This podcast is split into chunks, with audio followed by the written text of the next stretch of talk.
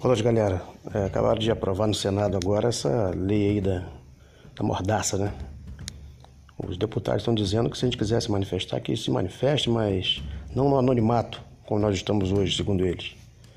A pergunta que eu faço é a seguinte: os falsos repórteres, os repórteres canalhas que inventam suas fake news e dizem que foram algumas fontes, por que, que eles fazem isso? Porque eles têm a prerrogativa da preservação da fonte. Né? Mas será que existe fonte mesmo? Será que aquilo não são eles que estão inventando? E aí não tem como pegar eles porque alguém me falou e tivemos uma fonte. Medita nisso aí, eu acho que a gente está sendo enganado mais uma vez, cara. Boa noite a todos.